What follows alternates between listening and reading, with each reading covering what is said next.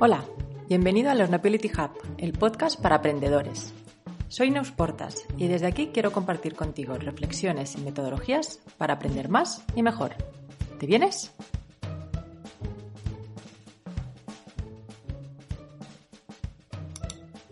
Si todo el mundo lo confiesa, que no hay en el mundo otra doncella más hermosa que la emperatriz de la Mancha, la sin par, Dulcinea del Toboso. El Quijote en paro una mujer que recitaba el Quijote en una plaza de Toledo, y lo hacía con tanta pasión y con tanta gracia que mi hijo de ocho años quedó embelesado escuchándola, y pedía un capítulo más y otro capítulo. Total, que acabaron hablando del Quijote, y ella le recomendó a mi hijo que se lo leyera, y que si no entendía alguna palabra se la saltara directamente. Y a la vuelta a Madrid, lógicamente, mi hijo me pidió el libro, y le compré una versión infantil, claro que venía con alguna definición de algunas de las palabras más complicadas y las que no entendía se las saltaba, tal y como le recomendó La Quijote.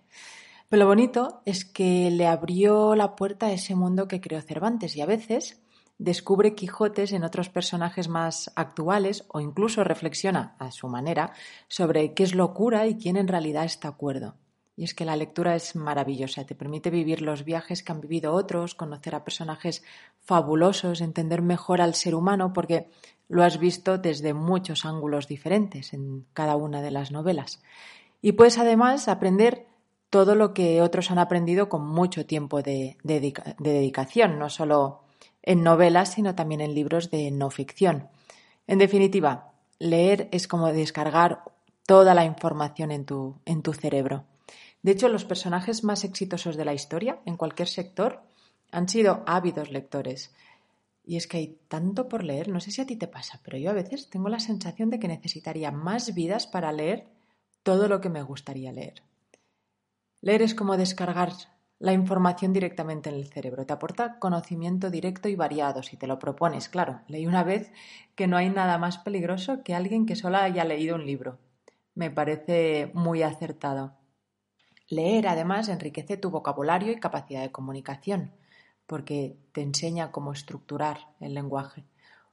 Por otro lado, estimula tu mente porque utiliza tu memoria de trabajo, mejora tu capacidad analítica, reduce el estrés y mejora la capacidad de concentración y foco, hasta el punto que si lees durante unos 15-20 minutos antes de tu jornada laboral, por ejemplo, en, en el metro, de camino, cuando podamos ir, esto aumentará tu capacidad de foco durante todo el día y por supuesto es uno de los mejores entretenimientos y gracias a las bibliotecas, además, gratis. ¿Qué más quieres? Como te comentaba, hay grandes em, personajes a nuestro alrededor que además son grandes lectores. Por ejemplo, Warren Buffett, que ya es un conocido gran lector, que parece que lee unas 5 o 6 horas al día, pero bueno, no solo libros, también informes, periódicos, dice que leyendo no busca la opinión de los demás, sino hechos, para partir de ahí mm, reflexionar y tomar decisiones. Dice que esto le ayuda a ser menos impulsivo a la hora de decidir y que a lo mejor por eso eh, acaba tomando buenas decisiones también en los negocios. Como él dice, se trata de leer para aprender algo nuevo cada día, de irte a la cama siendo un poquito más sabio. Bill Gates, por su parte, también lee varios libros a la semana y de hecho incluso tiene un blog donde va publicando los libros que lee con alguna reseña. Dice que de joven, en casa, tuvieron que prohibirle leer mientras cenaba.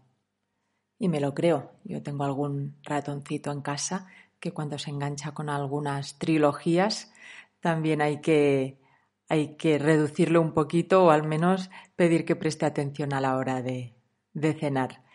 Bueno, pues dice Bill Gates que, lee pues mínimo una hora al día tomando notas para realmente acordarse de y reflexionar sobre todo lo que va leyendo. Luego hay otros lectores, por ejemplo, Kate Richards tiene una biblioteca tan amplia que ha tenido que aplicar el sistema Dewey, que es el sistema que utilizan las bibliotecas para ordenar los títulos. Es un sistema que tiene 10 grandes clases de temas y en el primer dígito indica eh, este gran tema y dentro pues se van creando subfamilias. Bueno, pues Kate Richard ha empleado este sistema para ordenar toda su biblioteca. Karl Lagerfeld es otro enamorado de los libros. Tiene una biblioteca preciosa, además, por las fotos que he podido ver, de unos 60.000 volúmenes, sobre todo de diseño, arquitectura y, por supuesto, moda. Bueno, esperamos que los propietarios de estas grandes bibliotecas no sufran bibliomanía o libropatía o en japonés el tsundoku, que es ese hábito de comprar libros que nunca lees. Vamos a partir de que todos estos personajes están dentro de ese 1% de lo que podemos llamar grandes lectores, que serían los que leen unos 50 libros o más en un año. Y aquí no todos son famosos, no te creas, hay muchísima gente anónima que es lectora empedernida. Debes estar calculando cuántos libros hay que leer al mes para llegar a 50 en un año. Pues sí, más de cuatro. Pero no es tan difícil, en realidad solo hace falta motivación por la lectura, por supuesto, algo de velocidad lectora y, por supuesto, leer, a poder ser un rato cada día. El primero, presupongo que lo tienes si estás escuchando este podcast. Los otros dos, voy a contarte cómo hacerlo. Bueno, pues para aumentar tu velocidad lectora, lo que tienes que hacer es aumentar tu velocidad visual. la velocidad a la que lees depende de, la velocidad a la que ves el texto. Un lector lento, bueno, medio, eh, muy medio, lee unas 150-200 palabras por minuto. Lee a esta velocidad porque está leyendo palabra por palabra y pone la vista en lo que se llaman puntos de fijación, que son los espacios en blanco entre palabras, los puntos, eh, elementos que no son necesariamente las palabras en sí. Y esto hace además que lea a fragmentos los textos, ¿no? que lea muy poco a poco y pierda capacidad de comprensión lectora más global. Lo que buscamos con este aumento de la velocidad visual es pasar de manera más fluida por el texto, leer las palabras en bloque, deduciendo las que no lees, por así decirlo. Es como, ¿sabes cuando estos ejercicios visuales en el que te ponen frases donde faltan letras, pero en cambio lo puedes leer perfectamente? Porque tu mente eh, coloca las letras que faltan. Pues se trata de hacer lo mismo, pero con palabras directamente. Y así visualizar el texto de una manera mucho más global. Esto es lo que se llama la lectura espacial, que sería leer entre líneas, pero en sentido literal. Hay varios ejercicios para conseguir esto. Uno sería enfocar la vista en este espacio que te digo entre líneas para así forzar esta visión global.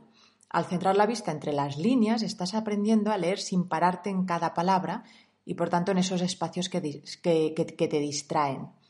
Hay un ejercicio, por ejemplo, que consiste en leer unos textos que hay en, algunas webs que tienen estos ejercicios, que lo que te ponen son unos puntitos. Primero empiezas por leer unas frases con un puntito encima de cada palabra.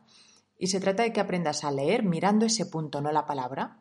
A medida que vas avanzando de nivel, el puntito va estando eh, en vez de encima de una palabra en dos, luego en un grupo de tres y así hasta cuatro palabras. De esta manera ejercitas tu mirada para leer varias palabras de un vistazo. Lo que leerías, eh, en lo que en una lectura normal leerías una palabra, eh, con estos ejercicios consigues de ese mismo vistazo, en ese mismo tiempo, leer tres, cuatro palabras.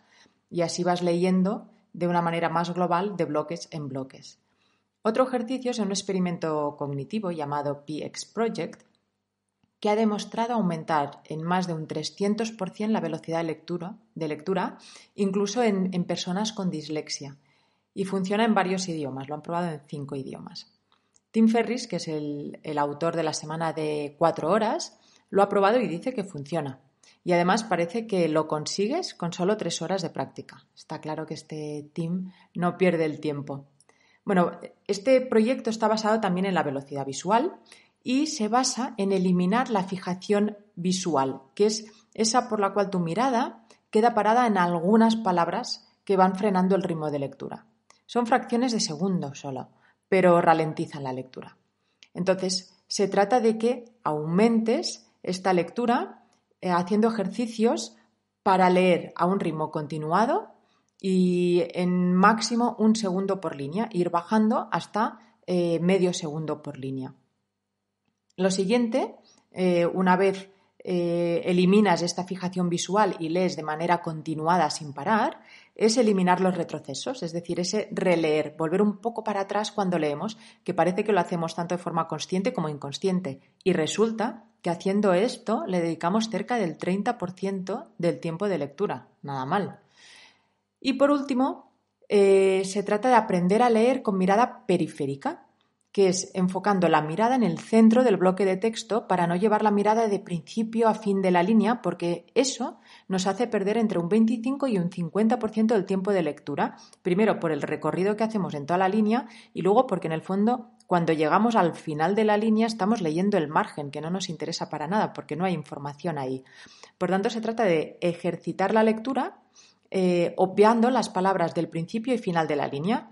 Y ahí hay unos ejercicios para empezar obviando la primera y la última palabra de la línea, luego las dos, luego las tres, eh, y así acabas obviando eso, tres palabras del principio, tres del final. Eh, en textos de diez palabras por línea, pues estamos eh, consiguiendo leer periféricamente el 60%, es decir, que nos enfocamos solo en el 40% del texto lo cual, claro, elimina, reduce sustancialmente el tiempo de lectura y además eliminas muchísimo ese riesgo de pérdida por fijación de mirada. Vamos, que se trata sobre todo de aumentar la velocidad enfocándonos en la parte central del texto y leyendo de forma mucho más visual y global el texto. Luego, otra, otra recomendación importante para aumentar la velocidad es eliminar la lectura silenciosa o subvocalización, que es esa que hacemos eh, cuando leemos como si fuera en voz alta, pero sin hablar. Y esto, claro, reduce considerablemente el tiempo de lectura porque obviamente vas palabra por palabra, no puedes leer en bloque si estás recitando, aunque sea internamente, eso que estás, que estás leyendo. Bueno, con estas técnicas de la velocidad visual y eliminar la subvocalización, vas a aumentar considerablemente la velocidad de lectura. Pero si no tienes tiempo de practicar esta velocidad lectora, porque lógicamente más allá de saber cómo hacerlo, mm, implica practicar un poco antes de ponerte a, leer a esa velocidad, o si a ti lo que te gusta es ir palabra por palabra disfrutando cada línea, incluso así puedes llegar a los 48 50 libros al año. ¿Cómo? Pues leyendo un rato todos los días. Y no, no tienes que pasarte las 5 horas de Warren Buffett o leer hasta en la cena como Bill Gates. Mira, este es el cálculo que hace Fernando Fernández de Lectura Ágil. Un libro medio tiene entre 50 a 64 mil palabras. La velocidad media de alguien sin ninguna técnica de lectura rápida de ningún tipo, como hemos dicho, está entre los 150 y 200 palabras por minuto. Y ya te digo que esto es un ritmo muy normal, vamos, que es la velocidad a la que lees como mínimo. Bueno, pues cogiendo un libro de los de 64.000, para no quedarnos en, la parte baja, a una velocidad de 200 palabras eh, por minuto, son unos 320 minutos que tardas en leerte un libro. Y repartidos entre los 7 días de la semana, dan un total de lectura diaria de 45 minutos. Vamos, que por atareado que sea tu día, 45 minutos los encuentras seguro, ¿no? Así que ya sabes, Empieza a prepararte tu lista de los 50 libros que vas a leer este año y elige por cuáles empiezas para comprártelo mañana, que es el día del libro. Que aunque no podamos ir a la librería a ojear y disfrutar dejando que ese libro nos encuentre, sí podemos elegir esas librerías que han encontrado maneras de hacerte llegar los libros a casa y alternarlo con libros en formato electrónico, que también están muy bien. Feliz San Jordi, feliz día del libro.